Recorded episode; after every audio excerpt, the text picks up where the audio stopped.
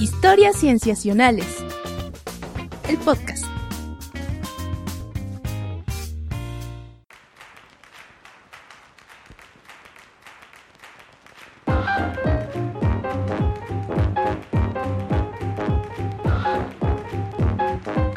Bienvenidos a Historias Cienciacionales. Estamos muy contentos de estar grabando con ustedes en este episodio que es el episodio especial de fin de año.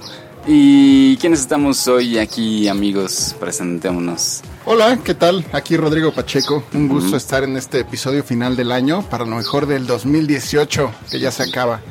Sí, está cerca de acabarse. Pache presentó así como si fuera Boy Scout. Aquí Rodrigo.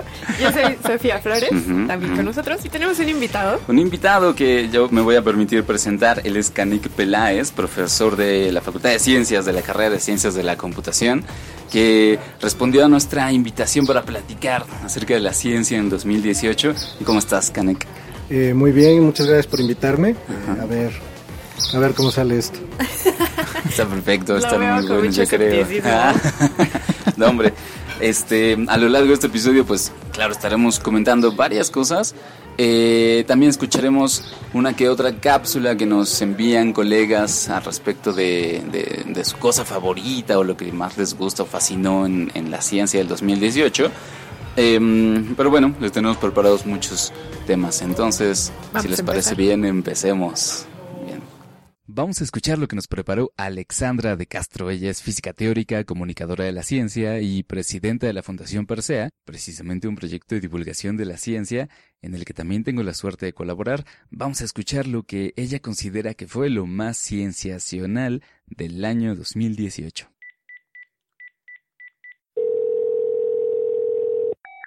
Hola, mi nombre es Alexandra de Castro, soy física teórica.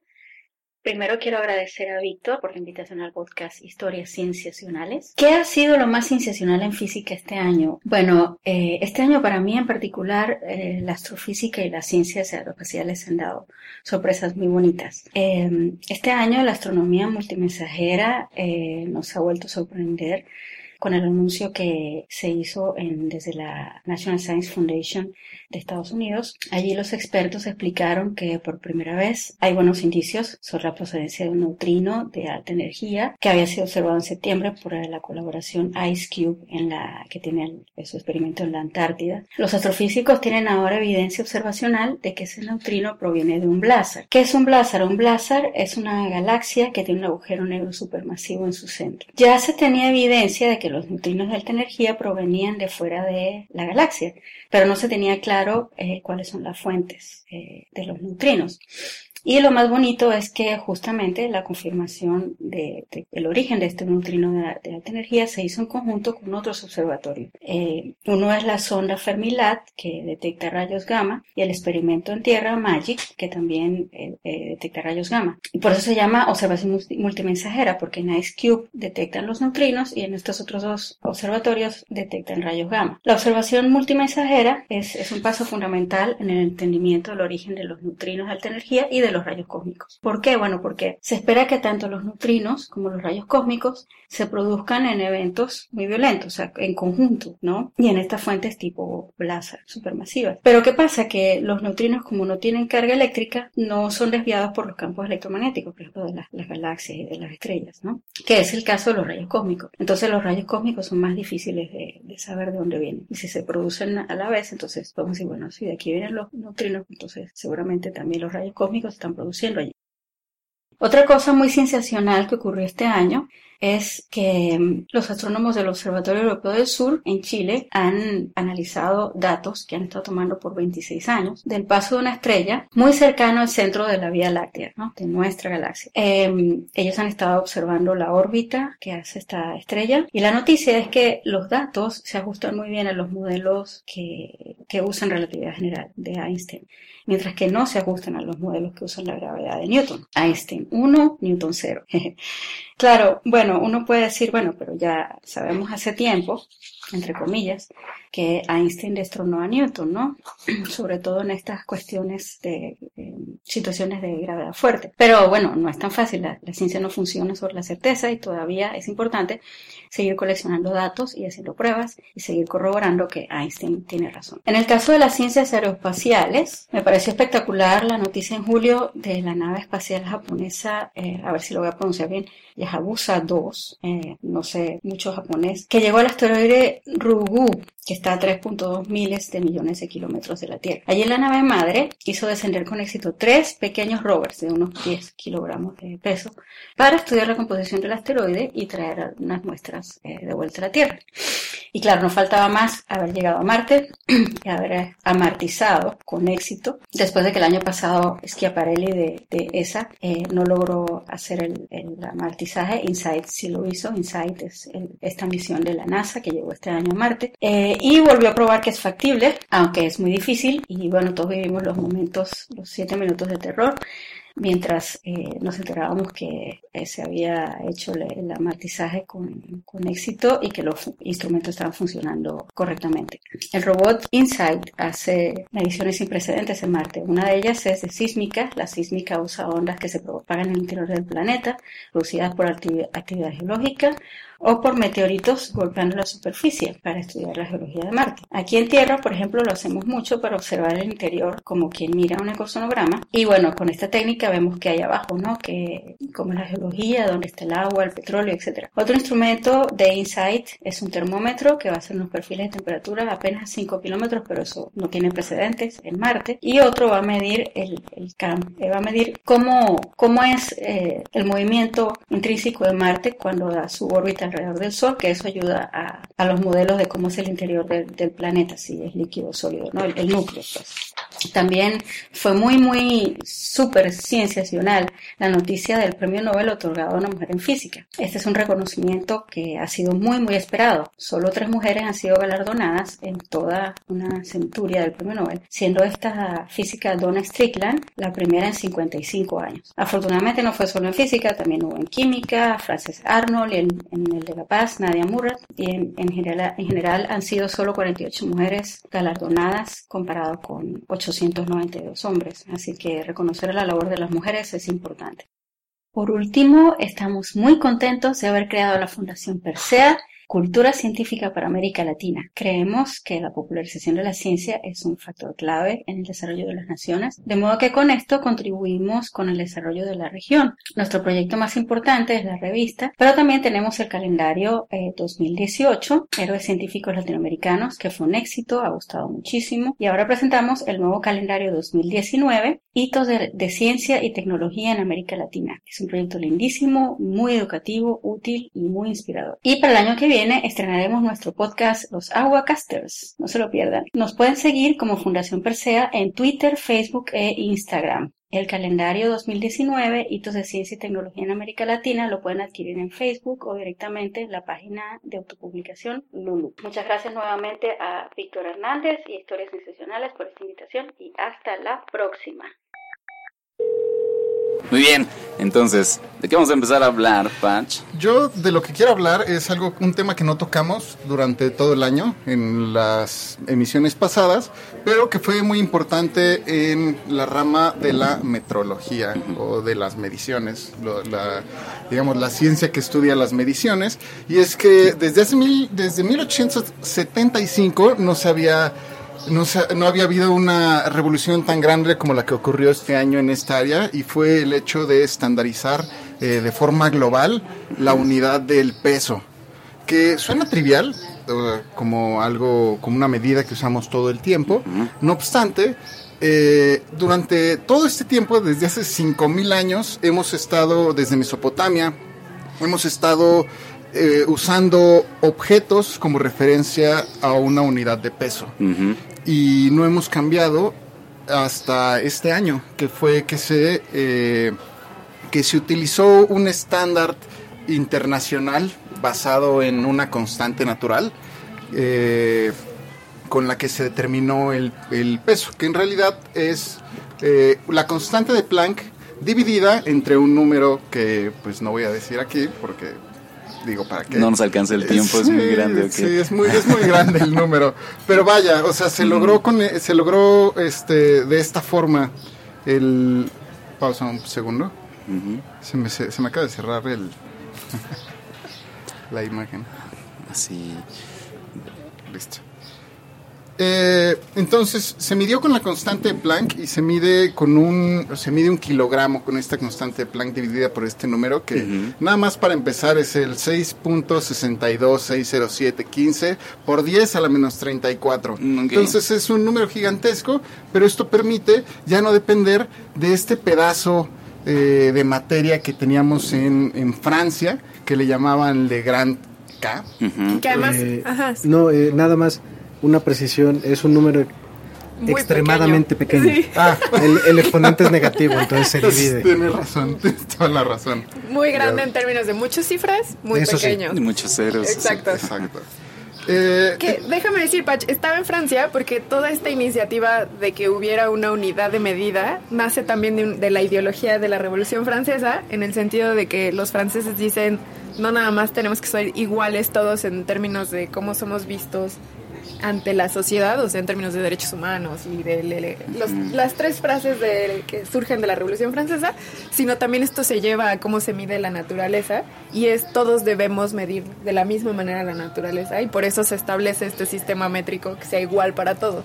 Y entonces de ahí es que surge todo esto. O sea, no, por eso tampoco es nada trivial. O sea, tiene un te- esto un tema histórico y filosófico detrás Sí. de que usemos todos la misma, el mismo sistema de medición. Ajá, ajá. Al menos eh, en el campo científico y tecnológico, porque todos, todos no. O sea, todavía Estados Unidos no adopta el sistema métrico.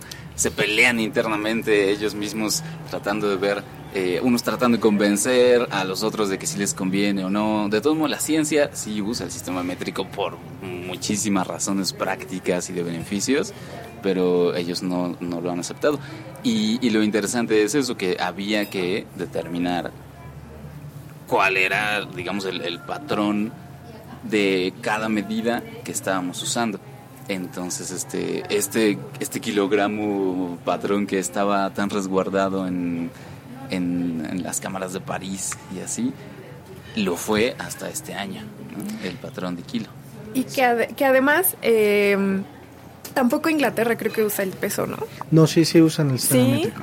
Lo, lo que pasa es que la gente normal está confundida y entonces cuando le preguntas a qué distancia está este pueblo, en lugar de decirte una distancia, te dicen un tiempo, está a 20 minutos. Bueno, yo tuve una maestra de español en la, en la prepa que nos decía que los mexicanos somos particulares porque medimos las distancias en tiempo. Entonces, siempre dices, estoy a 20 minutos de llegar en vez de decir estoy a No, bueno, tres es que en la Ciudad de México llegar. además la distancia es inútil, ¿no? Depende del tráfico. Entonces, Definitivamente.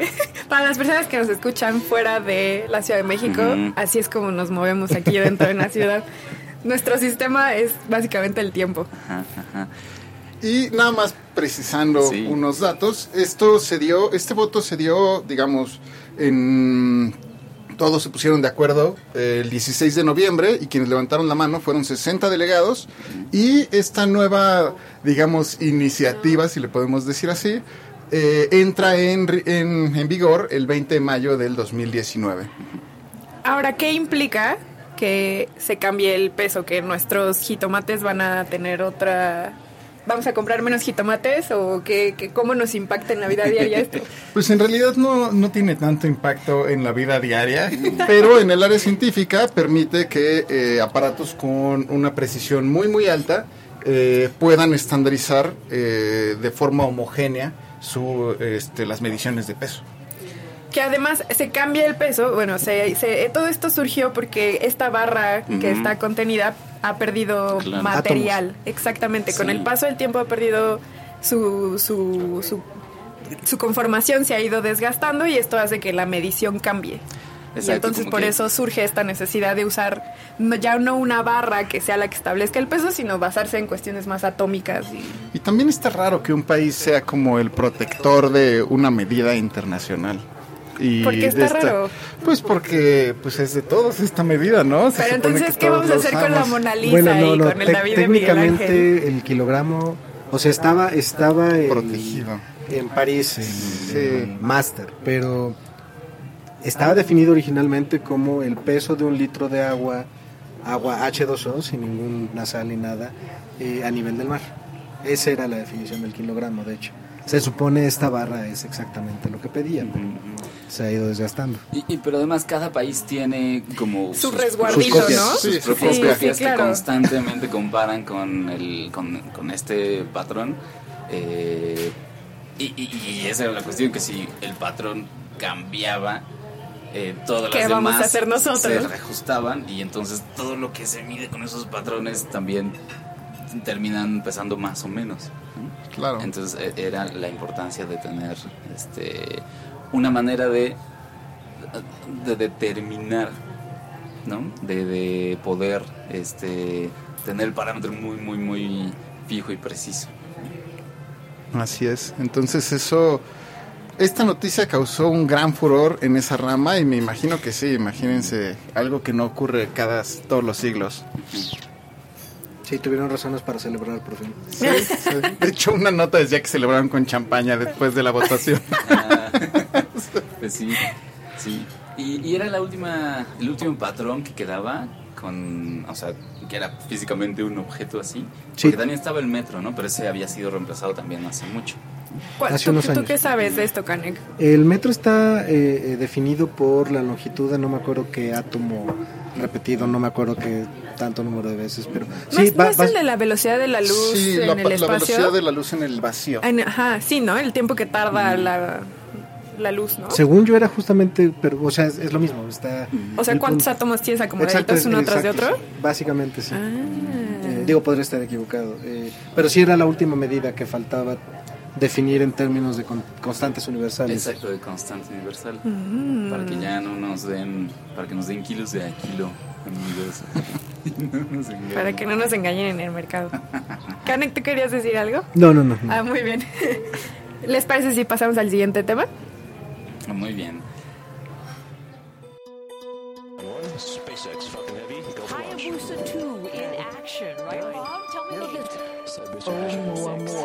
Which means scout or messenger from the distant past.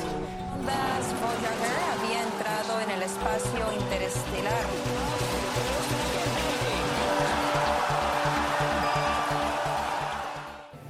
Muy bien, amigos. Este año nos trajo muchas noticias espaciales, este, porque, o sea, como ha ido pasando conforme avanzan los años, múltiples países se han ido sumando a la, a la carrera espacial. Ya no es una carrera como tal entre dos, pero sí es un constante afán de enviar objetos al espacio, sondas o que distintos astronautas de distintas nacionalidades lleguen a la estación espacial, etc. Entonces, eh, hubo varios hitos, ¿no? Desde febrero, por ejemplo, que SpaceX este, hizo su prueba exitosa con el Falcon Heavy, ¿no? ¿Fue El- este año? Ujú, fíjate. Qué rápido. Pasa, pasa muy rápido, pero fue precisamente este año. eh, hasta la, la llegada de InSight, ¿no? de la sonda InSight a Marte. O sea, ha habido varios hitos. Pero a mí me llamó mucho la atención una noticia que sí tiene que ver con el espacio, pero no precisamente con eh, aeronáutica espacial, llamémoslo así, sino más bien con que eh, se revivió una noticia acerca de un objeto que visitó el sistema solar, un, un cuerpo, un asteroide que visitó el sistema solar, que en 2017 había sido eh, objeto de mucho revuelo. Este objeto se llama Oumuamua, ¿no? fue bautizado por eh, científicos en un observatorio en Hawái. Y eso como que fue una cosa de 2017, pero ahora en 2018 un, estudio este, que viene de unos investigadores de Harvard, Shmuel Bialy y Abraham Lev, bueno, Loeb, eh, también ofrecieron su propio análisis eh, y lo que dijeron es que una de las posibles explicaciones es que la sonda pueda ser, eh, y así citado, ¿no? Totalmente, una, una sonda totalmente operacional enviada de manera intencional a las proximidades de la Tierra por una civilización alienígena. Entonces, las palabras que ponen estos científicos en su estudio, en su estudio académico, ¿no? En su O sea, publicado en una revista arbitrada. este después son, por supuesto, encontradas por los medios, retomadas y magnificadas, al grado de que había muchísimos titulares que decían que científicos de Harvard declaran que este, ya tenemos una sonda alienígena que llegó a visitarnos, ¿no? Que los marcianos llegaron ya. Exactamente.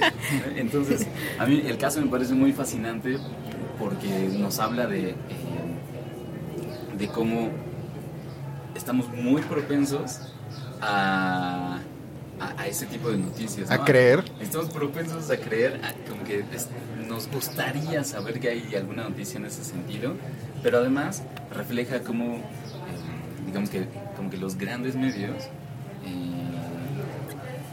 pueden llegar a, a tergiversar una historia, a distorsionarla tanto que aunque tenga alguna algún fundamento científico, este, se pueda convertir en, pues, en un escándalo, ¿no? Que, que encienda los corazones de, De apasionados. de apasionados, este, Pero yo me- que al mismo tiempo no nos, eh, no nos aclara ni nos explica mucho las cosas. Jugando un poco como abogada del diablo, ¿cómo no comu- o sea, cómo comunicarías eso?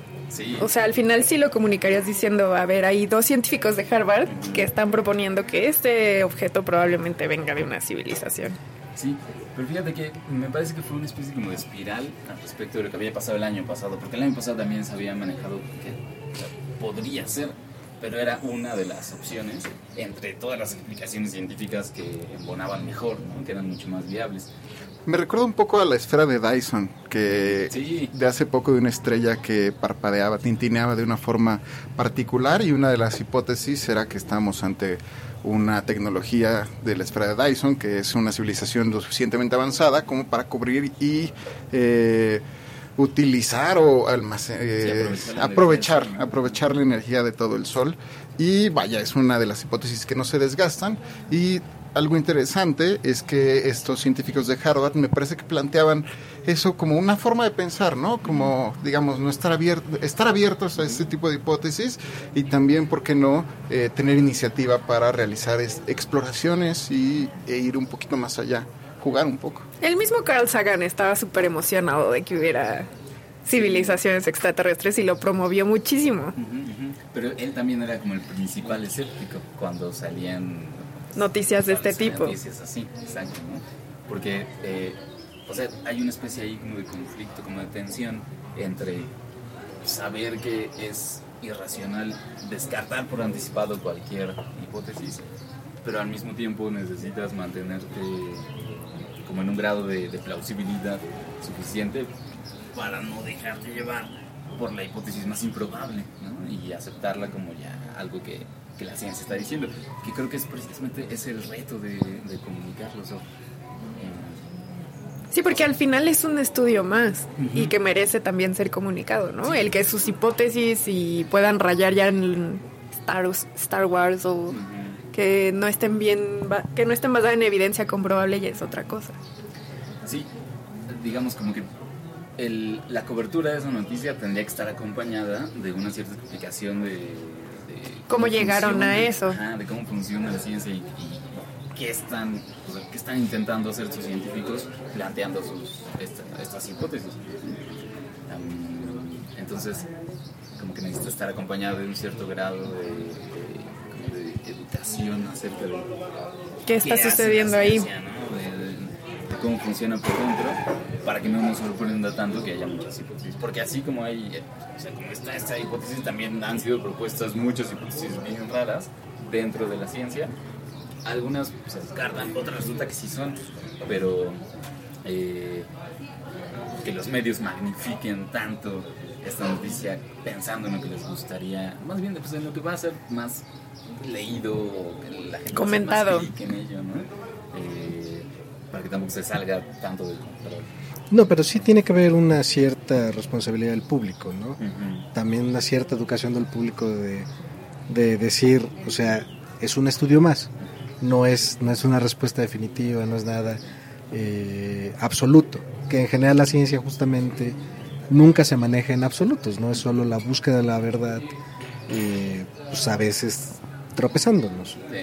Entonces, que, que haya un estudio que dice algo es, ok, hay un estudio que dice eso, pero es, es solo un paso más en, el camino interminable de la ciencia. Parece que entonces sería más un papel 50-50, o sea que tanto la comunidad científica tiene su responsabilidad en decir, está esta evidencia, la analizamos y probablemente se nos ocurre que por aquí puede suceder. Y como tú dices, Canek, el otro 50 le toca a la gente de, de ser escépticos también y tomar lo que les dan, pero también decir probablemente no esté No, pero sí hay un esto. tercer 50 que es los medios, justamente. que más bien como que rodean a las dos partes, ¿no? Los medios de comunicación, o sea, tanto de la responsabilidad de darles una- un buen seguimiento como también de acompañar a la gente No, y, y es, el problema, aliados. ¿no? Que justo no, no es que quieran dar un buen seguimiento, es nada más, ah, esto nos va a dar más clics. Sí, muchos medios Definitivamente. basan en eso, y entonces noticias como esta oh, pues son oro para ellos. Definitivo. Porque también ellos no entienden cómo sucede el proceso científico. Y en muchos casos no les interesa eh, entender, nada más es qué voy, qué voy a poder vender mejor al público, que también mucho no le interesa entender, nada más qué me va a entretener hoy. Sí, es cierto. Es decir, a mí me llamó la atención porque se mencionó y hubo muchos titulares, etcétera. Pero es cierto que después la noticia también bajó y luego pasamos a otra cosa porque también la agenda de los medios está llena y tiene que ser un constante eh, Competencia, cosas nuevas todo el claro. tiempo. y entonces incluso algo que sonaba tanto eh, tan escandaloso terminó también pues, por apagarse. Es que no llegaron bailando cha-cha-cha. Ese fue el problema, yo creo. Es una cuestión de, de relaciones públicas. Yo creo que 2019 tendríamos que hacer un voto porque los medios de comunicación hagan una mejor labor y para que nosotros busquemos acercarnos más a esta cultura del escepticismo y que la comunidad científica siga proponiendo temas, que nos siga llenando de temas. Y, y antes, como, o sea, como dejando a un lado este visitante intergaláctico. Eh, no, sí, sería como visitante. Bueno, este visitante que tuvimos. En nuestra área Ajá. cósmica. También, o sea, nosotros este año repetimos la misma hazaña con el Voyager 2 que escapó del espacio, de las, del, del, del- ¿cómo Del se le llama? solar. Sí, del sistema solar. Del sistema solar hace poco, de hecho, es este mes de diciembre, y repitió la misma hazaña que tuvo el Voyager 1 en, eh, en el 2000, sí, en el mayo del 2000, no, en mayo del 2012. Ajá, en mayo del 2012 experimentó lo mismo y se vuelve la segunda sonda que, eh, que lo logra, que logra esta hazaña y también se logró este año. Estás diciendo que dentro de miles de años habrá una civilización recibiendo al Voyager y platicando justamente de cómo sus científicos especulan. Pues sería algo lindo para Carl Sagan. Sí, sí, sí. El Voyager 2 es el que, o el 1. El Es uno. el- disco. Ah, yo pensé que era el 2. No, ¿El no- disco de oro? No sé, No la- sé, no, no sé, recuerdo, no sé. pero podemos buscarlo. Pues, por suerte tenemos internet. Lo, lo raro es que nosotros ya vamos a llegar al punto en que ya no, nos, nuestra civilización ya no va a poder leer ese disco. Eso es lo chistoso. Pero no se supone que se ideó justo para que fuera leído sin importar el sistema operativo que usaran los que lo leían. No, es, es, eh, no, pues es el, el punto. Estamos convirtiéndonos en una civilización casi exclusivamente digital, en guardar cosas. O sea, digo, yo creo que sí podríamos reconstruirlo, pero el punto es, nadie normal en general, bueno, excepto algunos hipsters, escuchan acetatos, así, medios Justo- analógicos. Justo estaba escuchando en un podcast que es La Chora Interminable y ellos criticaban el uso de los acetatos y decían, es que ya nadie escucha acetatos porque es muy incómodo tener que encontrar tu canción favorita y se te raya todo el disco. Entonces, los acetatos son más para escuchar todo un disco, más que para escuchar música. O sea, en el sentido de, si tú escuchas música, mejor vas directo a la canción que quieres escuchar. Pero si de verdad vas a escuchar un acetato, comprométete a escuchar todo el álbum. Como una experiencia, como poner una peli. A mí me parece una, o sea, es, es como extrañar rebobinar los VHS. No, a mí me parece un- completamente absurdo. Se escuchaban horrible. Pero podías tener aparatos lindos. Mi papá tenía uno que parecía un Ah, coche. No, no eran. No, no. Mi papá se- tenía tenía un mueble que era un reproductor de acetatos. Era una cosa maravillosa. No evitaba que los discos escucharan horribles, pero. El hiss. Siempre es mucha nostalgia escuchar el hiss de los discos. Pues sí, pero es. ok. Sí, es poco Escúchalo, funcional. Sofía. Es, es tratar de justificar con nostalgia una tecnología definitivamente inferior. Obsoleta. Pero además más antidemocrática. ¿Por qué? Porque transmitir tu música tenía que ser en vivo, que es súper difícil, o pagar un estudio para grabar un acetato. En cambio, ahora cualquier música puede subir su música Bueno, eso es muy... a donde sea. O- ustedes o que hacen este, mismos. Eh, este pod. Entonces, justo los medios digitales lo que hacen es democratizar la transformación y preservación de la información. Y este disco de oro en particular es justo así de, ok. Bueno, gracias. también era como lo mejor que tenían en esa época, ¿no? Pero creo que también era un poco justo, regresando a la noticia con la que empezamos de este viajero, era un poco la idea de Carl Sagan, o sea, digamos, pensar que pueden leer de la misma, o sea, interpretarlo, claro. una civilización, etcétera, es más bien como un, igual lanzar un, un mensaje a la humanidad diciendo, podemos hacer esto, podemos mandar un disco, que por cierto acabo de leer que fueron en los dos Voyager, En los dos se mandó Ah, el los dos disco de oro. Ajá, y los dos tenían un disco de oro. Y es esto mismo, como hacer pensar a la gente en nuestra capacidad y que hoy en día, sí, venos aquí hablando del Voyager y, y- y hablando del disco, ¿no? Y de cómo algo, un pedazo que tiene información de la humanidad está viajando y ya está en espacio interestelar. Claro, está como, por ejemplo, el mensaje grabado que se envió de todos diciendo hola, o las imágenes de, la- de un ser humano, un hombre y una mujer, es también asumir que ellos tienen ojos para ver, o, o que también tienen un lenguaje para comunicarse. Igual y escuchan No, pero, pero las voces. además y- ojos para ver, más bien que tienen los medios para captar las ondas, el campo electromagnético en el rango, bla, bla, bla. O sea, es hacer muchas... pre- suposiciones. Exacto. Es, es uno de esos disparos en la oscuridad, ¿no? que las probabilidades son bien, bien bajitas, pero se convierten en una acción simbólica, ¿no? O sea, porque es, bueno, en su momento me imagino que tenía esa carga como de la humanidad en conjunto, eh, enviando algo para que la conozcan, ¿no? Y eso se muestran, vamos juntos en esto. ¿no? Claro. Las probabilidades reales de que sea recibido suelen ser bajísimas. Sí, y aparte en la época que se enviaba, o sea, a finales de los 70, o sea, estabas en plena Guerra Fría, el- lo, lo que signi- significaba como We Are the World en una sonda espacial, ¿no? Entonces, pues, sí, yo creo que era más el simbolismo de la época que lo que ahorita implicaría que alguien encontrara esa sonda. Así es, así es. Bueno, pues eso en cuanto al espacio, amigos. Muy bien. Tanto visitantes como eh, cosas que se van. Pasemos al siguiente tema, muchachos. De grandes cambios que están ocurriendo en el planeta. Todo ocurrió muy rápidamente. Amigos, el cambio climático. El Nos han informe hablado del Grupo Intergubernamental de Expertos en Cambio Climático de la ONU dire es tajante. consequences of climate change. report un cambiamento climatico in atto profondo, Biganiro veloce voce e determinato di al dato che 90% come cercano peso Hyoza dall'energia. Muy bien, entonces ahora vamos a hablar de cambio climático. Sí, bueno, ya lo habíamos tocado el- en el episodio pasado. Si gustan, pueden escuchar el episodio pasado para escuchar la historia completa, poner pausa aquí. Pero pues les hago un pequeño resumen que el IPCC durante este año tuvo el encargo extraordinario de realizar un estudio para ver las consecuencias de que el clima aumentara 1.5 grados. Desde que empezó el, la el clima de la, de la revolución industrial siempre se toma como referencia a dar el, eh, el punto cero, digamos, y para adelante a nuestros días de cuando empezamos a eh, generar este proceso de cambio que se ha dado en el clima. Y hasta hoy ya hemos aumentado un grado la temperatura.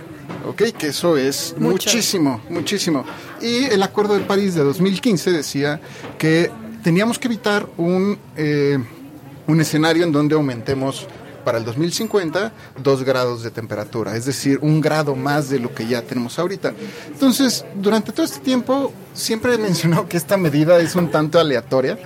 Su- Suena, suena muy bonito simplemente decir eh, vamos a aumentar, vamos a disminuirlo un grado o dos grados en términos exactos, pero en realidad las consecuencias de lo que implica generar esto, pues es más bien como decir choquemos con lo que pensamos que es poquito en nuestra percepción y vaya el encargo fue sea, de parte de las Naciones Unidas al equipo del IPCC del panel intergubernamental de cambio climático que ganó el premio Nobel hace relativamente poco eh, fue eh, estudiar qué pasaría si se aumenta 0.5 grados más, es decir, 1.5 grados de, este, de temperatura eh, desde tiempos preindustriales.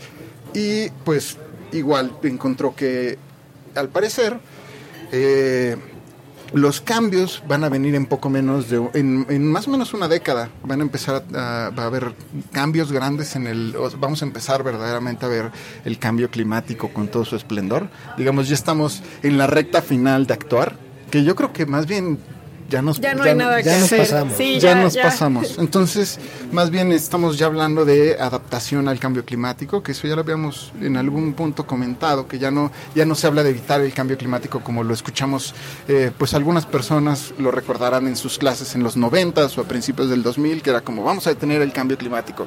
Pero ahora ya más bien es cuáles son las mejores medidas de adaptación al cambio climático, los, cómo sobrevivir ante el cambio climático, ¿no? Pues ya, pues, ya, ya estamos pasando a ese punto.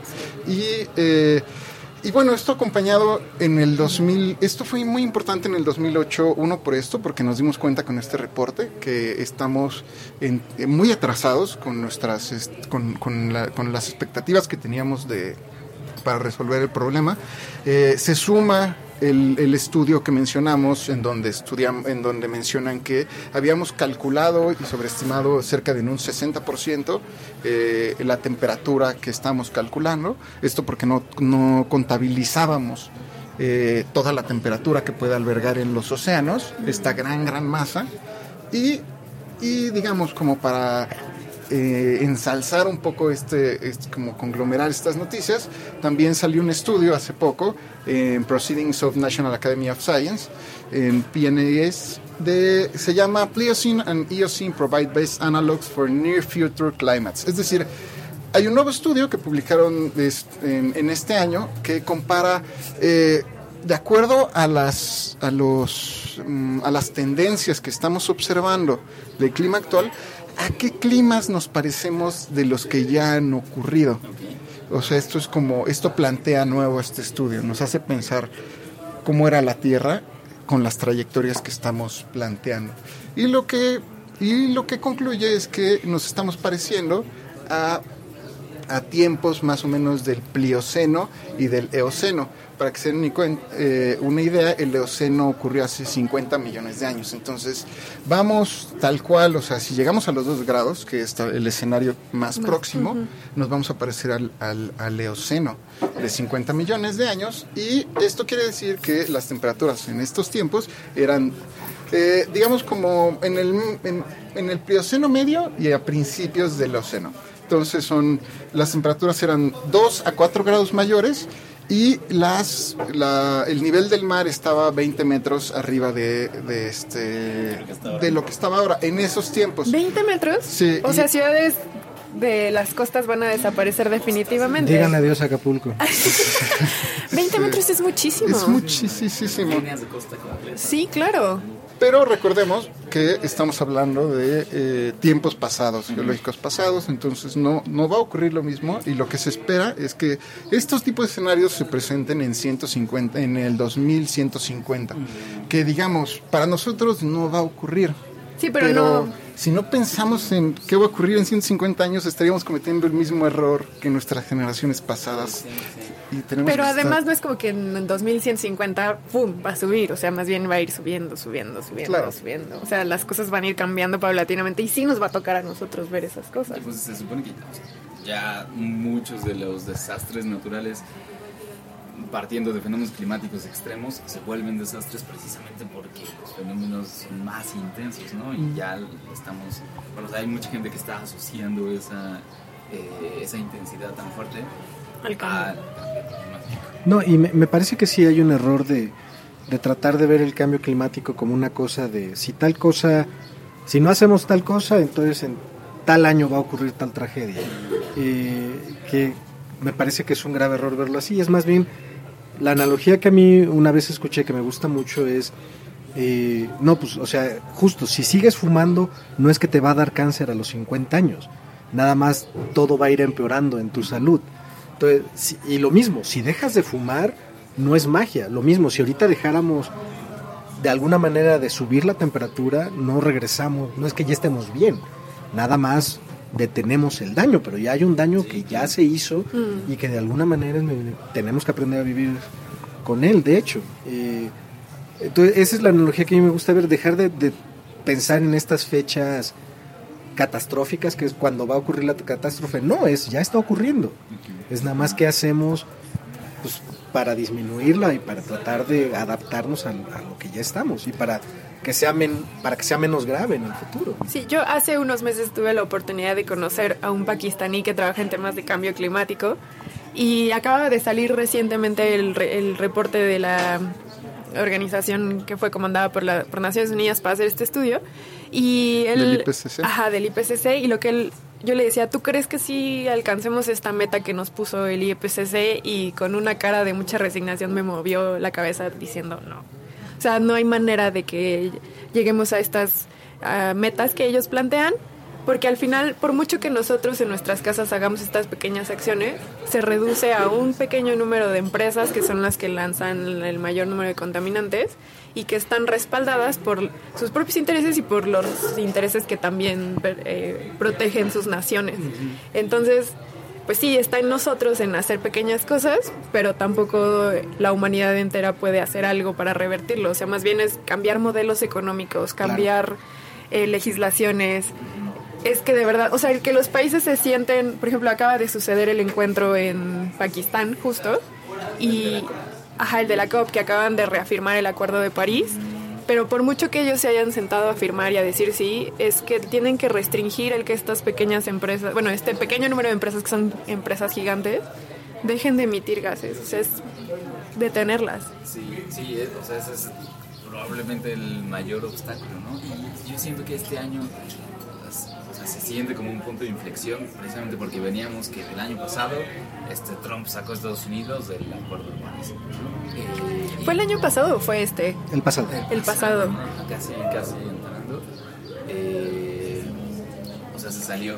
Eso bajó muchísimo el ánimo Mundial. eh, del- el mundial al respecto de las acciones que se pueden hacer.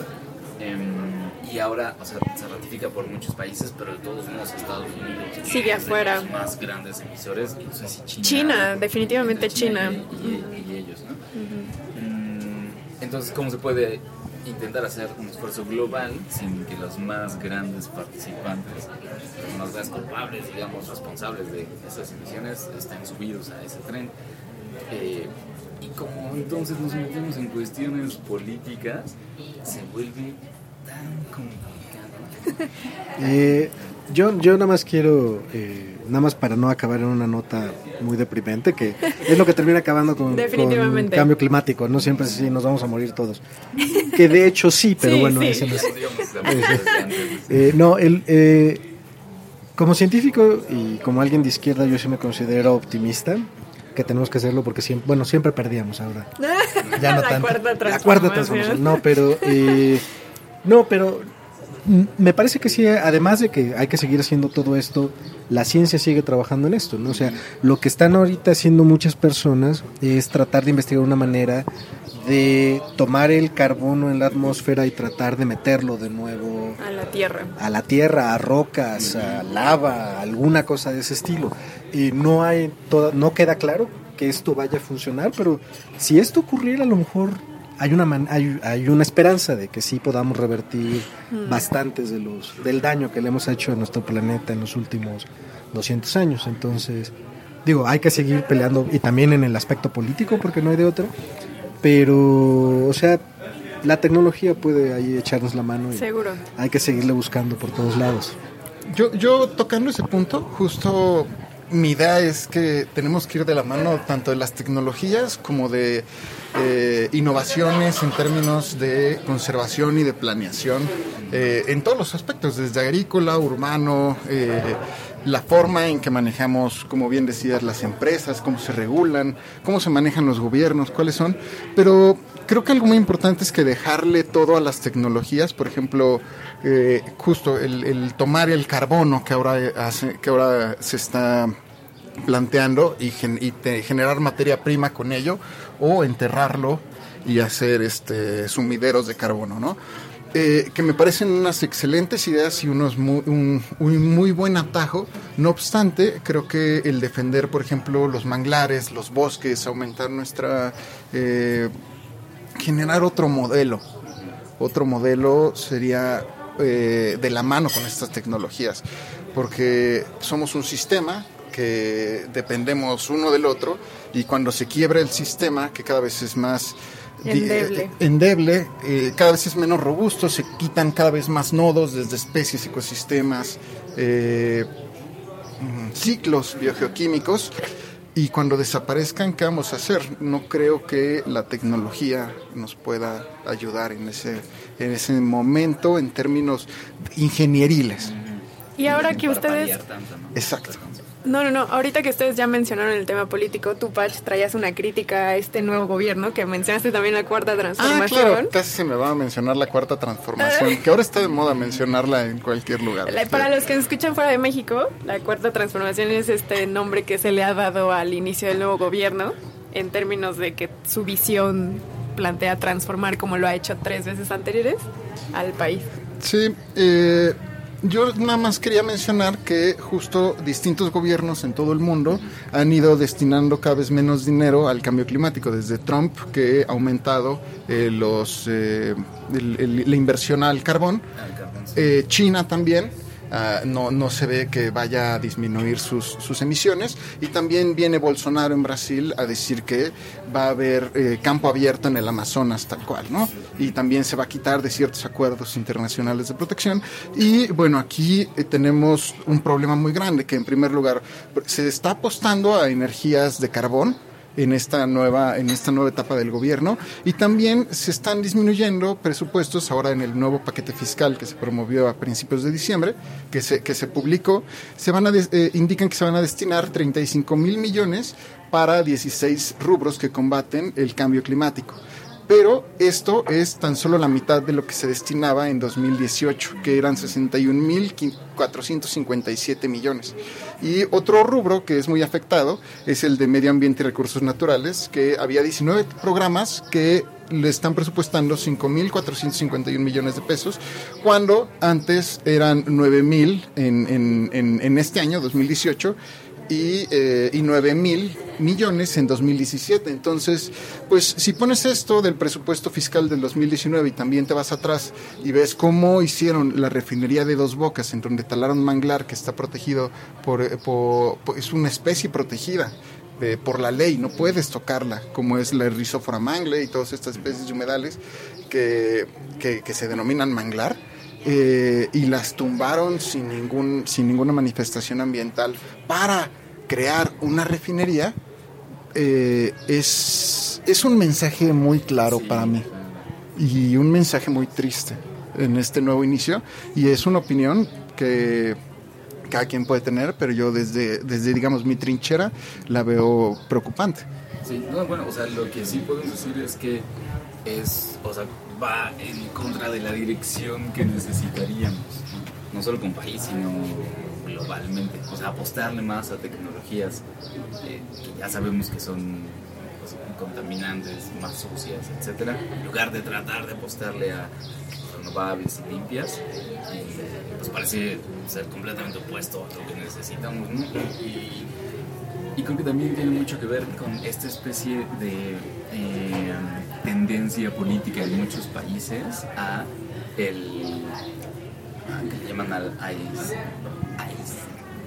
aislacionismo, no lo puedo decir, perdón.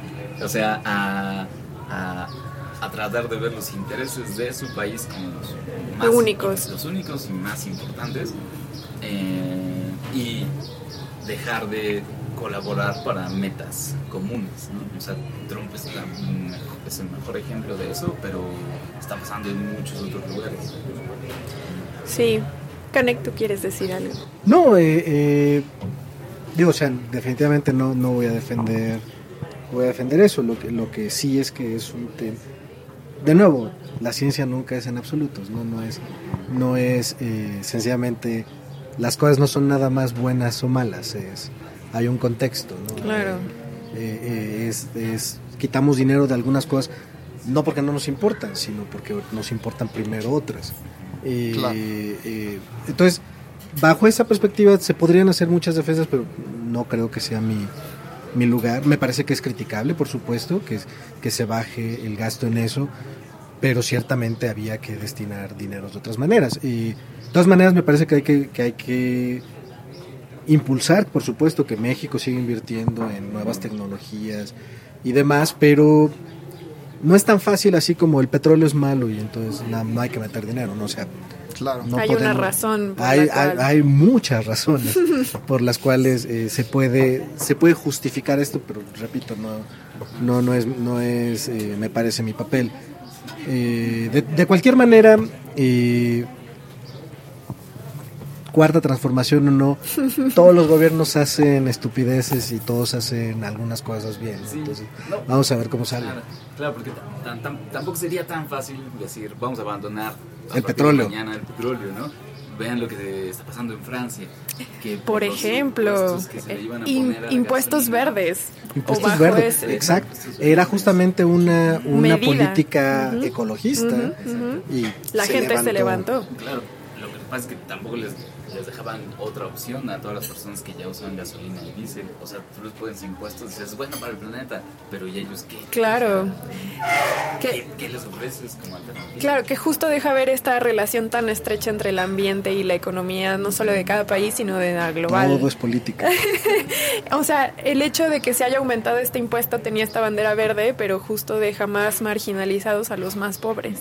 Y entonces que ellos son los que más dependen de este diésel y de la gasolina para, porque no pueden vivir en ciudades, porque son los que trabajan la tierra y necesitan tractores, porque, o sea, por muchas razones que utilizan este diésel, son los que se ven más a- afectados por este impuesto verde y que al final desatan todas estas revueltas y que al final Macron tiene que echarse para atrás y decir, quitamos este impuesto, ya no se va, ¿no? Y entonces, en el caso de la refinería de México, que yo también no hay manera de cómo defenderlo, pero, pero también creo que responde a una necesidad, como tú dices, de primero hay otras necesidades, segundo, estamos, México indudablemente está basado en un modelo petrolero, o sea, somos una nación petrolera que, que ahorita por nuestro modelo económico necesita que el recurso natural sea utilizado por nosotros y producido por nosotros, ¿no? Entonces, bajo este modelo que no es sencillo cambiar, entiendo por qué se toma esta decisión, la critico sin duda, porque no es una No, respuesta ecologista, claro, pero también de alguna manera entiendo la situación, ¿no? Entonces, híjole, qué tema tan Es complicado. terriblemente complicado y no hay soluciones simples. No, claro que no, no, claro que no. Pero bueno, eso es creo que lo que nos podemos No, llevar. pero, pero nuestro- justo como científicos tenemos que decir, esto está mal. No, ¿cómo le harías? No sé, lo que sé es que esto está mal. No, y, o sea, a veces, a veces lo mejor, a veces si salimos con una alternativa, o sea, Bien. ¿cómo pagamos más, más educación o cómo pagamos mejores servicios de salud o cómo pagamos un aumento al salario mínimo sin quitarle a lo ecológico? No sé, pero me gustaría que se viera cómo hacerle. Claro. Es muy importante lo que mencionas porque muchas veces es, eh, ¿por qué estás criticando si no estás mostrando una solución? Porque no, o Porque sea, alguien no tiene que hacerlo. no es No, por supuesto, por supuesto. Y, y no y no es partido de fútbol, ¿no? No es ah, eh, mi equipo ganó ahora y todo está bien, que es el terrible problema que hay con muchos de los que apoyan a Trump en Estados Unidos, ¿no? O sea, yo en particular admito que voté por el PG, pero entonces está en mí todavía ser más crítico. Claro. Sí, y en todos nosotros. A veces sin saber exactamente cuál es la alternativa, ¿no? Pero decir, eso no- desde mi opinión no está bien. ¿Qué propones? No sé, no me pagan para eso. Busca a alguien que, que encuentre la manera correcta, pues. Pero, Claro, y genera esa presión para tratar de encontrar... un- Y de nuevo, es política. Definitivamente. Sin duda el tema del clima y en particular el cambio climático no solo afecta a 2018, sino que estará en la agenda los próximos años. los próximos 150 años. Sí. 2019 nos Yo creo vemos que el va a año ser que un entra. tema recurrente cada año. Y, y todavía más, nada más como para terminar, que cada año rompemos casi Un todos los meses, no, todos los meses, desde hace ya un rato de años, hemos roto récords de, de temperaturas extremas. Y esa tendencia va a seguir y seguir y seguir. Seguro. Y Cuatro, tres o cuatro años han sido los más Calurosos. cali- calurosos desde que se empezó a llevar registro, ¿no? Ajá, exacto. Y va- vaya, eso dará de qué hablar para el siguiente año. Ya nos escucharán el siguiente año, en diciembre, seguir este tema. Bien, pero si les parece, pasemos a lo que sigue, que además lo teníamos bien prometido. La gente está ansiosa y esperando. Vamos. R I S P Muy bien. Entonces, vamos a hablar en esta última sección de este episodio. Para terminar ya. Para terminar acerca de un tema que ya queríamos platicar muchísimo sobre. Sí. Que tú estás en el ojo de ese huracán viendo todo lo que pasa. Platícanos acerca de edición genética y CRISPR. Bueno, primero muchas gracias por haberse esperado a que yo pudiera hablar de esto. Eh, efectivamente, ya para manera de cerrar lo mejor de este 2018, eh, un tema que terminó este año, pero que sin duda ha sido algo que ha dado de qué hablar desde hace por lo menos cinco años, es la edición genética específicamente en humanos.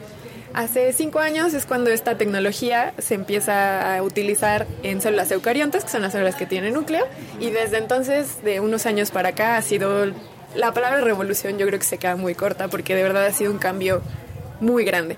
Al punto en el que en noviembre de 2018 se anuncia que se produjeron las primeras dos seres humanos con edición genética. ¿Qué significa esto? que las células embrionarias de las que estas personas surgieron se modificaron genéticamente.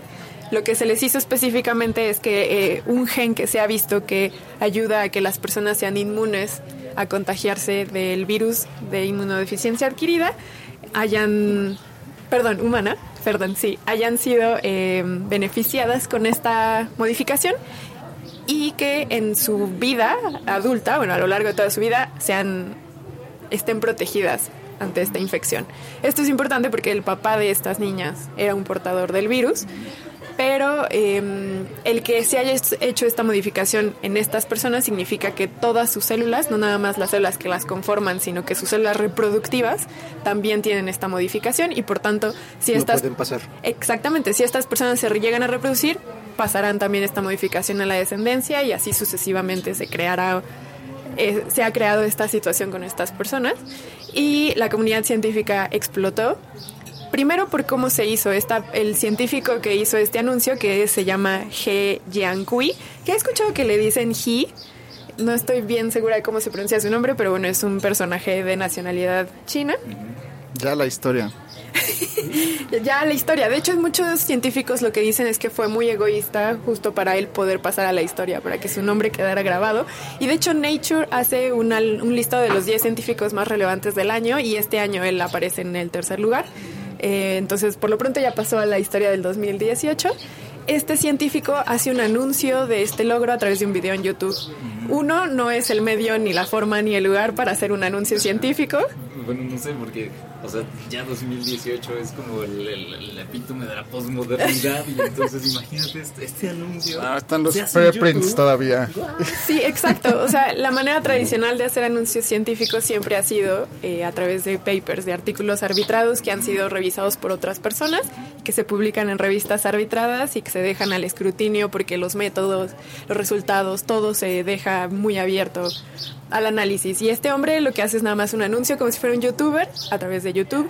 La comunidad científica explota porque esa no es la forma de hacerlo, pero además este hombre hubo unas semanas después de que él hace este video, hay un congreso internacional en Hong Kong y este hombre va a este congreso.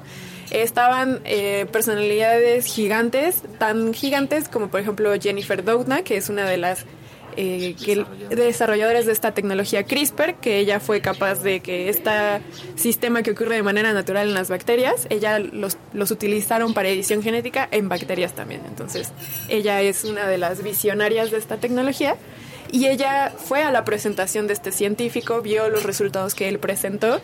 Es verdad que toda la comunidad científica le aplaudió que tuviera el valor de ir a presentar este hallazgo o esta nueva técnica, pero fue altamente criticado al punto que después de este congreso en Hong Kong desaparece, ya nadie sabe dónde está. Ahorita la universidad en la que él estaba lo está investigando, el equivalente a la Secretaría de Salud o al Ministerio de Salud de China también ya lo está investigando. Están revisando en qué parte él pudo haber cometido eh, algunas eh, irregularidad para poder sancionarlo. El punto es que China es la única nación que no está pegada, hablando de como hablamos de cambio climático, que hay acuerdos internacionales, en términos de acuerdos internacionales que regulan la, el uso de edición genética en embriones humanos, China es el único que no ha firmado. Y por esto tienen estas libertades. Hablando hace unos días con Félix Resillas, que es el investigador director del Instituto de Fisiología Celular, él decía que no es una noticia que impacte o que llegue de, sin, sin aviso, porque en realidad él en, en congresos internacionales a los que había ido incluso años atrás ya se oía que China ya estaba editando embriones humanos. Eh, más bien ahora se hizo Público. público, exactamente, ya se, abre, ya se habla de esto en todos los medios de comunicación. Y bueno, como les decía, CRISPR en realidad tampoco es una tecnología que llega de golpe, desde hace cinco años se ha empezado a utilizar, se han ya comenzado incluso a eh, proponer estrategias para que, por ejemplo, la FDA regule ciertos usos. De hecho, ya la FDA este año propuso el uso de CRISPR para eh, tratar un tipo de ceguera ocular. Que es la institución que regula Las drogas en Estados Unidos. Exactamente, drogas y alimentos en Estados Unidos. Ellos ya regularon una técnica que, haciendo uso de CRISPR, permite que las personas que tienen esta condición genética que les hace perder la vista, no la pierdan. Entonces ya hay regulaciones en ese sentido. CRISPR está avanzando muy rápido, pero llega este hombre con esta noticia y trae muy mal, un muy mal augurio porque si la gente ya estaba un poco preocupada con el tema de la edición de personas, con el manejo de datos eh, genómicos de las personas, eh, el tema de la privacidad. Ahora llega este hombre y entonces pone las alarmas porque qué visión se da ahora de cómo los científicos están usando. ¿Qué necesita un científico para usar CRISPR? Nada, o sea, Una computadora y... un laboratorio básicamente. Sí, o sea, el- el- el- una de las cuestiones con CRISPR es que en comparación con otras tecnologías de edición genética, que bueno, Carísimas. se hacen y además se hacen desde los 70s. 70s, ¿no? La cuestión es que eran muy trabajosas, laboriosas, caras, Rústicas. eh, más rústicas y tenían un grado de éxito muy, muy pequeño. ¿Pero que, que la computadora lee el código genómico y determina qué mover? o- CRISPR básicamente lo que funciona es, o sea, se encuentra de manera natural. En, de hecho, en la década de los 90, un, un biólogo, no sé si es biólogo o bioquímico, no sé qué sea su profesión, pero un científico español describe un método que utilizan las bacterias para defenderse. Básicamente mm, funciona como funciona el sistema inmune de las personas. Tú cuando te enfermas con algún eh, parásito, lo que hace el virus, por ejemplo, es que inyecta material genético a tus células y entonces tus células generan eh, ese virus y entonces por eso te enfermas. Y entonces lo que tienen las bacterias es, toman el material genético de este patógeno, lo introducen a su célula y eh, cuando vuelve a llegar este patógeno, ellas revisan su material genético y dicen, sí, ya fuimos atacadas por él y ya tenemos un sistema para defendernos de él.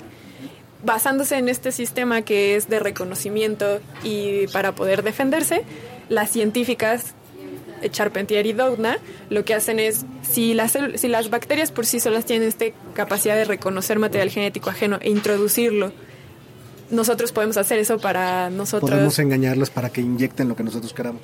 Exacto, entonces eh, di- crean una estrategia para que las células sean capaces de obtener material genético ajeno a ellas, introducirlo como si fuera propio y utilizarlo para generar lo que ellas quieran. Posteriormente, unos meses después, un científico en Estados Unidos hace lo mismo pero con células eucariontas, porque claro, en bacterias no hay un núcleo y es más sencillo el manejo, la manipulación del ADN. En, en eucariontas no, porque ya hay una regulación distinta, pero se logra también en eucariontas. Y entonces a estas niñas que les hicieron lo del VIH, lo que hicieron fue, no recuerdo si fue recortar el gen que inactiva la- la- el contagio de VIH, no, no sé bien qué específicamente hicieron con este gen, pero sabe que hay un gen que provee su inmunidad ante el virus. Y entonces lo que hicieron fue modificarlo y las niñas ya por definición no van a sufrir un contagio por Pero, o VIH. sea, eso ya está comprobado. o sea, Es la sí. hipótesis, ¿no? Es una hipótesis, porque los científicos vieron, o sea, al, al presentar él en Hong Kong las imágenes de cómo se ve que de- inactivó este gen, los científicos ven que no lo hizo totalmente. Se vio que este gen no totalmente se apagó, que incluso generó mutaciones que no se esperaban en este gen y que incluso este gen también genera susceptibilidad para desarrollar otras enfermedades. Entonces, probablemente las niñas no sean no se vayan a contagiar de VIH, pero es muy probable que desarrollen otro tipo de enfermedades. Además creo que una de las gemelas eh, todavía tiene una copia intacta, ¿no? Exacto. O sea, no se hizo la modificación Totalmente. Eh, recibe el nombre de mosaico. Algunas de sus células sí tienen la modificación, otras de sus células no las tienen. Y entonces eso es un problema porque la niña sí puede llegar a enfermarse. Pero, ¿dónde, ¿Dónde fue que hizo esto? Porque él pidió como una especie de año sabático o algo así. Claro. Se, se- se fue a hacer este experimento y luego ya lo, sacó a la luz, pero... Sí, él lo que hizo fue, él trabajó, siguió trabajando en su laboratorio, en el de la, uni- la universidad, eh, tengo el nombre, Southern University of Science and Technology en China. Él en febrero pide un sabático, pide que ya no tengan que pagarle, la universidad le deja de pagar, pero él sigue físicamente en, en su laboratorio. Entonces, en ese sentido, él puede excusarse en decir, la universidad no me pagaba.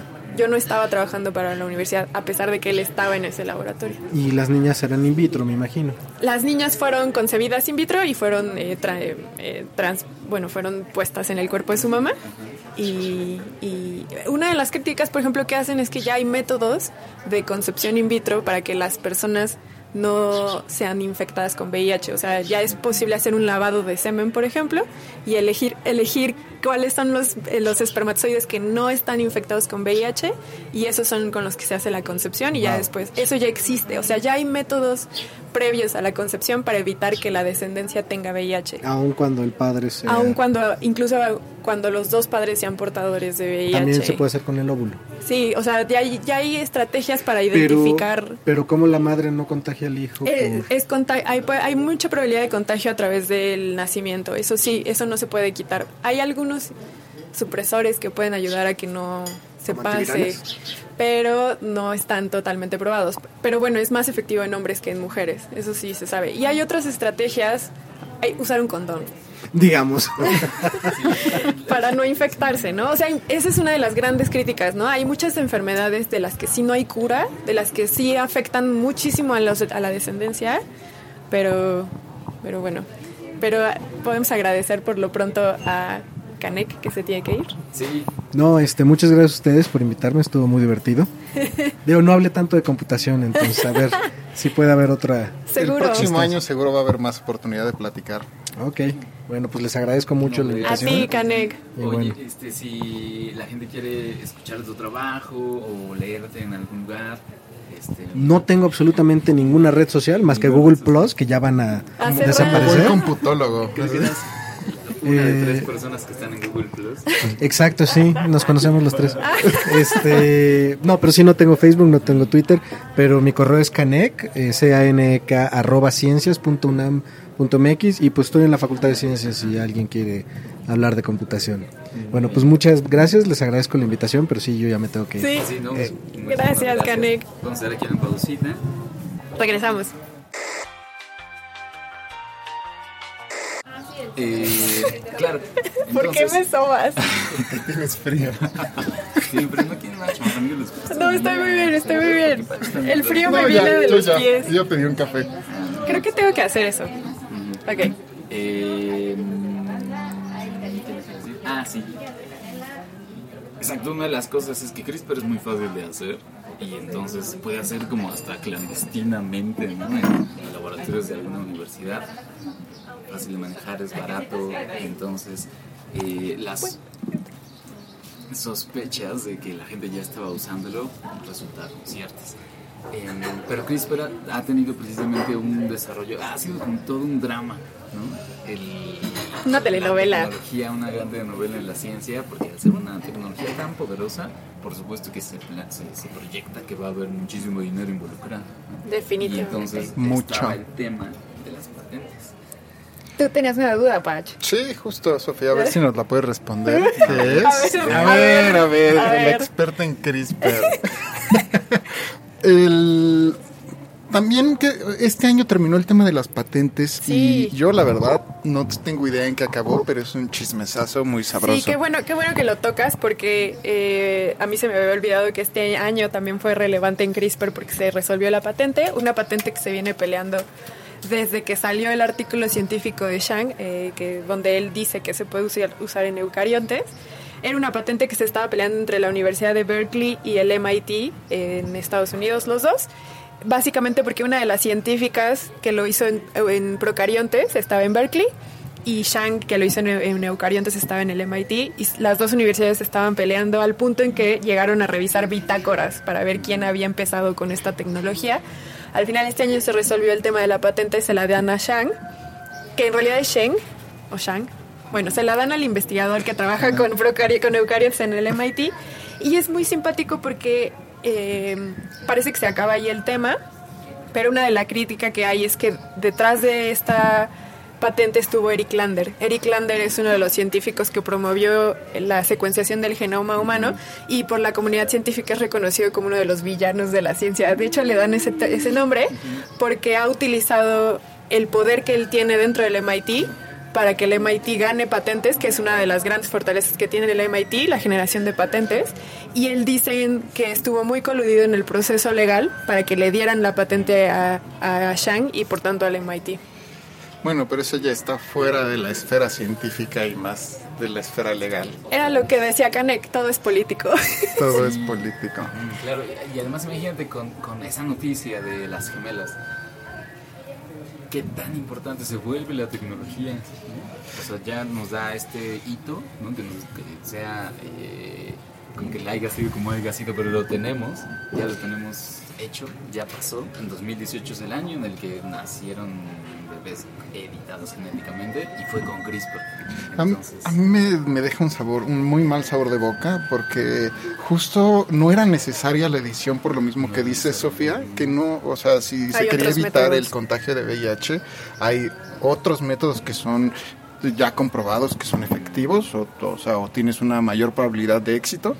Y editarlo para que, digamos, esta edición, si tienen hijos, se va a seguir eh, heredando y heredando y heredando y las consecuencias de esta mutación, pues a lo mejor no va a ocurrir nada, ¿no? Pero si lo empezamos a hacer a gran escala, eh, pues sí va a generar un impacto impredecible dentro de nuestro genoma y dentro de las futuras generaciones que ni siquiera probablemente, bueno, ni siquiera han nacido y obviamente no han pedido que su gen se edite.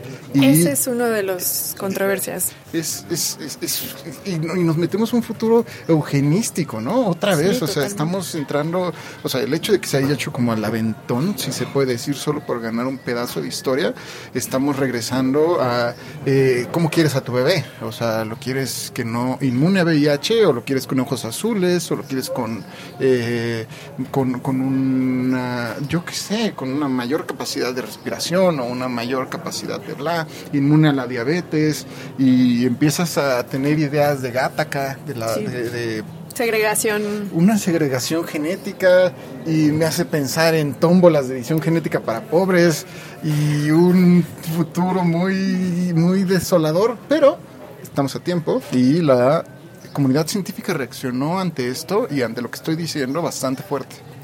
Hay, hay, hay, tú creo que tocaste muchísimos temas de manera transversal. Uno es eh, la autonomía genómica, o sea, quién es dueño de su propio material genético. Y esa es una de las críticas que se les hicieron a los papás, por ejemplo, el que ellos hayan tomado la decisión por sus hijas, cuando ellas, pues, literalmente no tienen ni capacidad ni siquiera del habla, ¿no? Sí, bueno, yo no pedí ser nacido, Eh, Sofía. bueno, nadie de nosotros pidió nacer, la verdad, pero bueno. Ser nacido, no Pero una cosa es cómo te tocó nacer y otra cosa es cómo te seleccionaron para nacer. Ese es un tema. Pero otro, por ejemplo, el que tú hablas de que la comunidad científica reaccionó, yo no estoy tan segura de que hayan reaccionado de la manera más oportuna, porque, por ejemplo, en el tema ambiental, el uso de la edición genética, la ONU ya llamó a una moratoria. ¿Qué significa esto? Se ha propuesto que haya edición genética en algunos vectores de enfermedades, como los mosquitos con la malaria, para que ya deje de haber transmisión hacia humanos.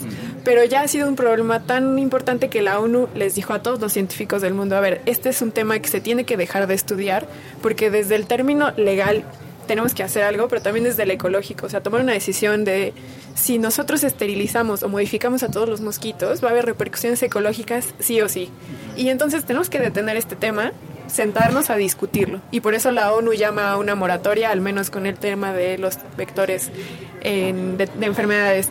Pero en el caso de la edición genética en humanos, ni siquiera se dio el tiempo para que hubiera una moratoria, es decir, se llegó a eso, No punto. ocurrió. Y entonces, de hecho, el que ganó la patente del MIT lo que él dijo es, tenemos que hacer una moratoria, o sea, tenemos que parar todos, detenernos a, a discutir este tema y actuar al respecto porque la visión que le damos a la sociedad desde la ciencia es que no hay regulación, no hay alguien que nos esté regulando, o sea, a pesar de que sí haya regulaciones a nivel internacional, se, se rompen tan fácil como lo acaba de hacer este científico chino, ¿no? No hay regulación dentro de la misma comunidad científica, la misma comunidad científica había rumores y sin embargo nadie hizo nada para detenerlo. O sea, por ejemplo, este científico que lo hizo, eh, He Yankui, se acercó con varios científicos a nivel internacional para pedirle sus comentarios con lo que él estaba desarrollando y todos decían, tienes que, no puedes hacer esto, o sea, te tienes que detener esto, no te estás metiendo en un gran problema y sin embargo nadie lo detuvo. Solamente le decían, tienes que dejar de hacerlo, pero nadie físicamente llegó a su laboratorio y le dijo, tienes que detenerte. Pero es que también no era ilegal en China, pues. Entonces, como que, ¿qué herramientas podían tener como para detenerlo realmente? En-. En realidad, en materia legal no hay normas en China, pero de alguna manera sí hay algunas que son que puede- podrían decirse que podrían limitar la investigación. Sin embargo, no la castigan. Son, son más normas morales que legales. Entonces, Ahora también a mí me surge una idea, que esta es- no, no pretendo poner un, un- una declaración, pero una pregunta, una pregunta que sería que los avances científicos que están avanzando como nunca antes en la historia están a un tiempo muy, muy por encima de los tiempos políticos. Definitivo, como la inteligencia Como la artificial. inteligencia artificial justo me recordaba que pues están pidiendo regulación, pero el tema va avanzando a pasos de gigante cuando la regulación es como, bueno, el próximo año vamos a organizar un congreso, pero el próximo año ya es, en términos de inteligencia artificial, muchísimo con la velocidad que estamos viendo.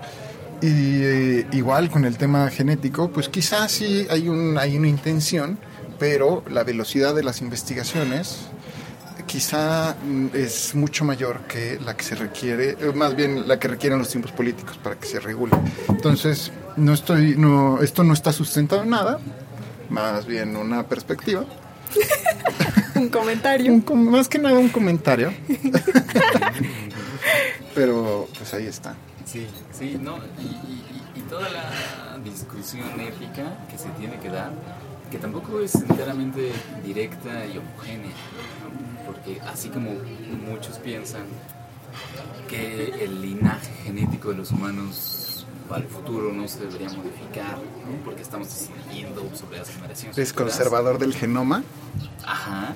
Hay personas que dicen, si somos capaces de mejorar la vida de las generaciones futuras, ¿Por qué no hacerlo? haciendo? Sí, ¿Por qué no lo exacto. Exacto. Hay personas que bien señalas, Vi, que están. O sea, es justo lo que está pasando con el cambio climático ahorita, ¿no? O sea, si ustedes están viendo ahorita lo que está pasando en el cambio climático, ¿por qué no están haciendo nada para detenerlo? Lo mismo está sucediendo en el tema genético. Si ustedes ven que hay enfermedades que son monogenéticas en términos de que es un gen el que causa una enfermedad Y que sería relativamente fácil ¿no? Exacto, que sería fácil hacer que las personas no lo tengan. ¿Por qué no están haciendo nada al respecto? ¿Por qué permiten que sigan naciendo personas con enfermedades que les causan muchos conflictos en su vida y que la medicina actual ya los puede curar y no lo están haciendo? Entonces, creo que la pregunta interesante también es aquí, ¿quién va a decidir eso? Es decir, si puede afectar a tantas personas, puede ser un tema de salud pública, ¿no? ¿Quién va a tomar la decisión de que si lo vamos a hacer? ¿Los gobiernos, los científicos, la población? Una científicos no, consulta. Y sin embargo parece también un tema muy banal y vanidoso, el decir hay temas mucho más urgentes como es el cambio climático, por ejemplo, ¿por qué la comunidad científica está gastando energía en discutir cómo deben hacer los humanos? Y se vuelve un tema muy antropocéntrico, se vuelve un tema, eso, muy vanidoso, en el que más bien hay cosas mucho más urgentes que tratar. Bueno, pero la ciencia también no es un ente que se mueve en un bloque, ¿no? Claro, todo toca Somos todo. una marabunta ahí. Somos un peligro. No, o sea, científicos con distintas visiones, distintos valores. Preocupaciones. Claro, después de todo, G y Jije. pues era parte de la comunidad científica. Definitivamente. O sea, no, no era como un supervillano trabajando en su sótano. No, y él estuvo muy conectado, la gente sabía que él estaba trabajando en eso y él también es un producto de esta comunidad científica, ¿no? Y ahora la duda también es cuántos como él existen en el mundo. Sí, que estaría interesados en hacerlo. Un, un poco por, por el hecho de haber de, de ser los primeros en hacerlo. Claro. Sí, entonces definitivamente es otra de las te- de las noticias del 2018. Uno de los grandes temas y que seguirán viniendo para el siguiente año. Sí, de hecho, hablando igual con científicos, auguran que en cinco años ya haya tecnologías de edición genética ayudando a las personas en términos de salud y que no dudan que ya haya por ahí caminando también personas que hayan sido editadas desde ser embriones, al menos en China. Y hay que ver cómo es recibida, cómo es recibida la tecnología en la población en general también, porque hay una historia larga de muchas tecnologías muy rompedoras, muy innovadoras, que terminan siendo satanizadas en la arena pública, ¿no? como la energía atómica, este, los transgénicos, eh, que tienen un gran matiz de usos, pero o sea, hay mucho activismo en contra de transgénicos, entonces no me extrañaría que también la edición genética Yo creo que, tan a ver, ¿qué tal? al tema de los transgénicos, no me extrañaría que termine siendo también satanizada y, y que eso evite que se puedan hacer buenas cosas. Incluso la terapia génica que empezó a ser utilizada en los años 70, en donde no se utilizaba una tecnología directa, sino que era a través de virus, empezó a ser muy promisoria hasta que hubo alguien que falleció y entonces se detuvo totalmente y se dejó de utilizar. Hasta ahora, recientemente la FDA otra vez parece ser que está regresando a ese tema, pero era muy promisoria y como se murió una persona, se dejó de usar. O, o- o los autos que se conducen solos, que también pasó este año, que Ah, claro, que empezó la ética. empezó la ética y fue la compañía de... Elon Musk. Sí, ¿no? O sea que en, en una, en, una, en un estudio experimental en Arizona, que era en Estados Unidos, al final falleció una mujer atropellada por un auto. Era Uber, de Ah, hecho. era Uber, ah, sí, sí, cierto, era Uber. En San Francisco me parece que fue, no recuerdo, pero sí hubo un atropellamiento. Y el, y el Uber lo que decía es que mm, había sido un error humano, porque no se habían activado los frenos, porque estaba, o sea, lo habían desactivado manualmente. Por esto es lo que dice la compañía. Eh, que sea cierto o no, es algo muy distinto. Eh, eh, sería una revisión a ver qué, qué dice el caso. Pero sí, justo. Y, después de eso retiró todos los autos y todos los, la- la- programas que estaban a punto de empezar de autos que se conducen solos. Porque sí, o sea, Sí, hay que empezar a revisar la ética detrás de ellos, que también lo tocamos en episodios pasados. Y, Y reímos mucho. En fin, ética y ciencia. Antes de despedirnos, vamos a escuchar lo que nos preparó y envió Elisa T. Hernández, física y divulgadora. Trata sobre el asunto del kilo y profundiza muy finamente en el caso de una manera histórica y además nos aclara muchas de las dudas que surgieron cuando platicamos nosotros el caso. Bueno, vamos a escucharlo.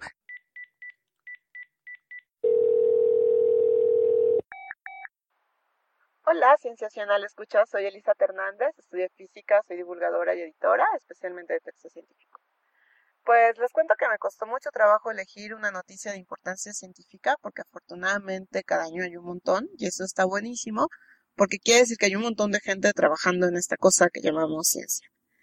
Me voy a centrar en la noticia referente al cambio en la definición de kilogramo que estuvo muy en boga por ahí de noviembre y es que circularon por las redes titulares que decían que el kilo dejaría de ser el kilo o que el kilo dejaría de pesar lo mismo. Incluso hubo algunos que se atrevieron a titular las noticias como que el kilo desaparecería. Y bueno, esto no es así, eso más bien tiene que ver con un cambio en la definición en el Sistema Internacional de Unidades que se usa en casi todos los países del mundo, excepto en tres, Birmania, Liberia y Estados Unidos. Y este sistema está constituido por ciertas unidades básicas, que son el metro, con el que se miden longitudes, el segundo, que es para medir el tiempo, el amper para medir la corriente eléctrica, el Kelvin para la temperatura, el mol con el que se mide la cantidad de sustancia, la intensidad luminosa se mide con la candela y por supuesto el kilogramo, que es para medir la masa.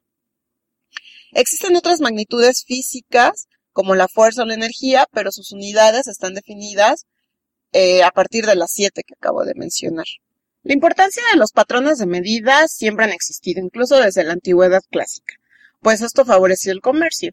Pero había problemas. Por ejemplo, cuando cambiaban de país en país, los patrones no eran los mismos, incluso de región en región. Esto los hacía poco confiables y a veces incluso dependían de los gobernantes en turno, como la pulgada y el pie. Y esto solo es favorable si quieres hacer trampa en el comercio.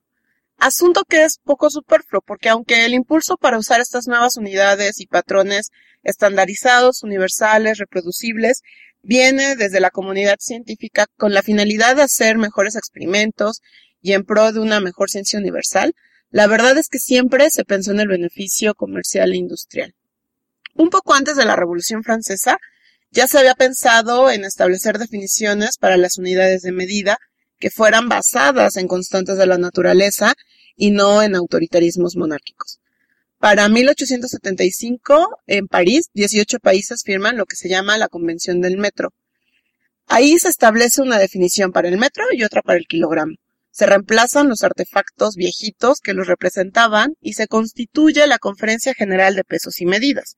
Es decir, ahora un grupo de personas de diferentes países son la autoridad mundial para la metrología que administrará y mantendrá en resguardo los patrones de medida de absolutamente todo el mundo. México entra a esta convención hasta 1890, esto es 15 años después de su fundación. Bueno, pues el metro pasó por muchas definiciones. Primero se determinó como la diezmillima parte de la distancia que va del polo a la línea del ecuador terrestre.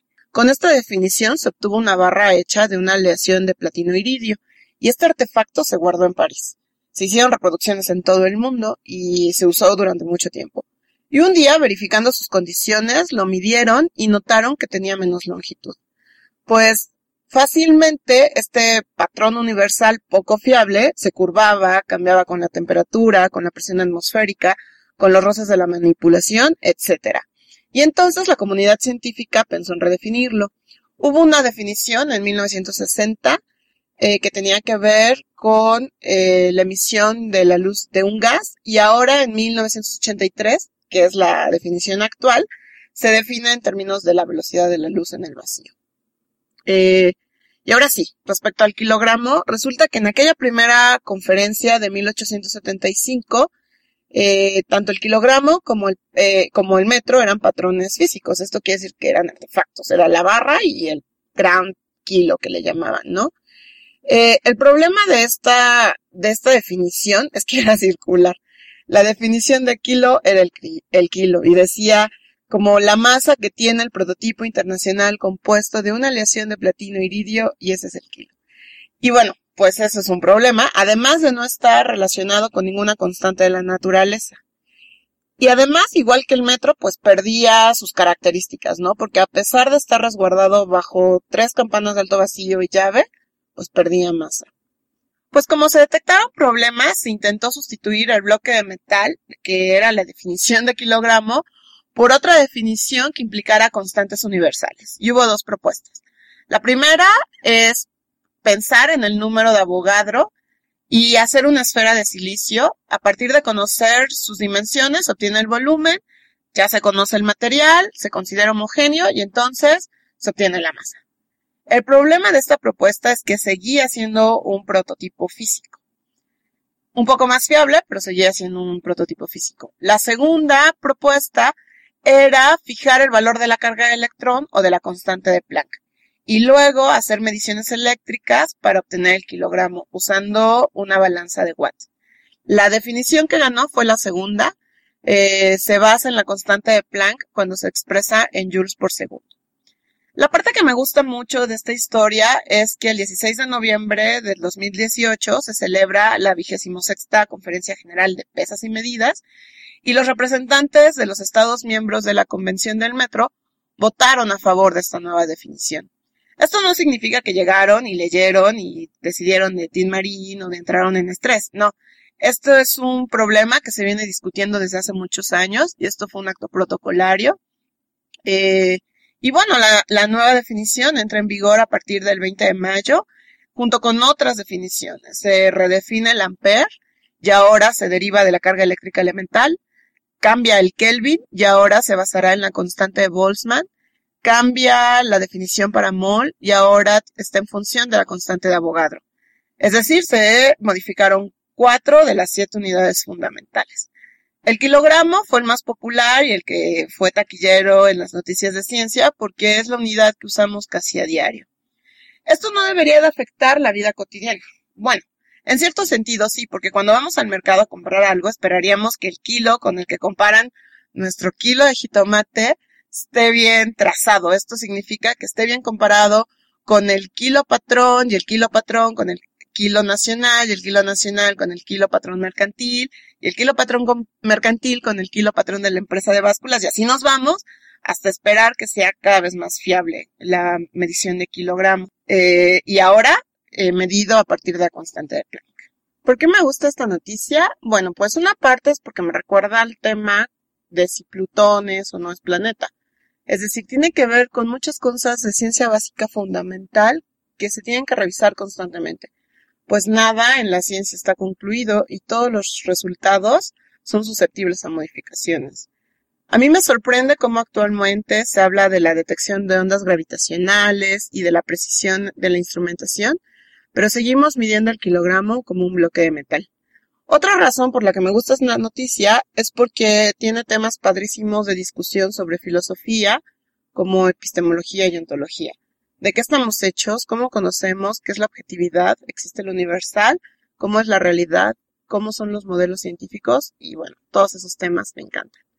También está la parte política y antropológica. ¿Quién decide? ¿Cómo decide? ¿A quién afecta? ¿Cuáles son las prioridades? ¿Cómo se organiza la ciencia? ¿Quiénes son los científicos? ¿Quién ejerce poder en la ciencia? Etc. En fin, creo que este tema da para pensar muchísimo. Gracias y feliz año.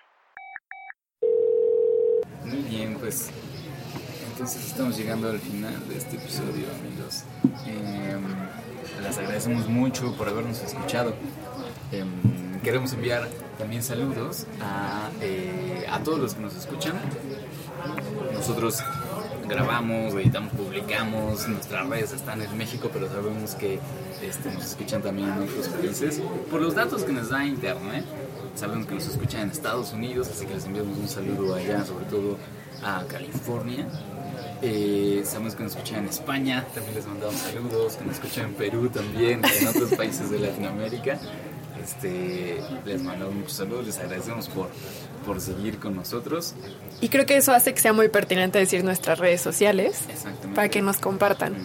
Eh, nos pueden seguir en Twitter como arroba cienciacionales, todo con C, y en Facebook nos encuentran como historias cienciacionales. En cualquier feed, en cualquier eh, aplicación de podcast, nos pueden buscar como historias cienciacionales. Y también nos encuentran en iTunes, no se olviden de... ah, Tú de manera personal, si te quieren seguir a ti, ah, bueno, me pueden seguir en arroba pachecovv en Twitter. yo también en Twitter estoy como Soflofu. ¿Y tú, Vic? Así yo estoy como arroba Víctor Rogelio. Este, mm, ahí, ahí pueden comunicarse con nosotros a cualquier otro medio de contacto. Y que de hecho sí fue como Can- Canek fue invitado. Exactamente. Entonces, pues, estos, este espacio también es suyo para que nos recomienden cosas o si quieren venir también, encontrarse con nosotros. Hoy grabamos desde un cafecito, eh, por como pueden escuchar la atmósfera. Sí. Al paser domésticos por ahí. Exacto, exacto. Y aparte huele a cebolla porque están haciendo desayunos. Especie, especie invasora. Especie invasora. La cebolla no. ¿Cómo sabes que es una especie invasora? Pues es una especie invasora porque no pertenece a esta región. ya sé, pa. Y también porque pues, eh, pues es un explotador por completo y domina los ecosistemas urbanos junto un con otros padrote. como los palomas por ejemplo pero la mayoría de los individuos que vas a encontrar en un ambiente urbano eh, son son paser domésticos Sí, sí, sí. y decrementa la calidad de otras poblaciones o sea la calidad poblacional tal cual el número de, individuos que encontramos de otras especies Como del gorrión mexicano. Como el gorrión mexicano puede ser puede ser. Todo lo que termina, que su epítome específico es domesticus, trae como malas noticias, ¿no? Los gatos, por ejemplo, matan un montón de especies endémicas. ya hablaremos el próximo año Hablaremos pero bueno, muchas gracias. Los saludamos, les deseamos lo mejor para el año que viene y que su año 2019 esté lleno de cosas fantásticas, fascinantes e interesantes. Y cienciacionales. Exacto, y sensacionales. Muy bien, muchísimas gracias. Entonces nos estamos escuchando el siguiente año.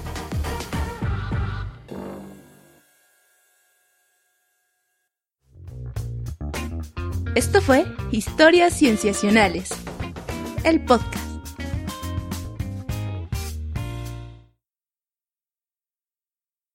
pausa, pero mantengámonos grabando. ¿no? Ok. Para... Canek, Muchas mil gracias gracias. todo, ¿eh? A ti, muchas gracias. Padre que respondiste. No, no, no, no. no. Gracias por invitarme, sí estuvo divertido. Muchísimas gracias. Y una disculpa por el retraso. No, no se apuren. Te traje unas galletas de gracias. agradecimiento. No eran necesarias, pero pues muchas gracias, ¿eh? A ti, gracias.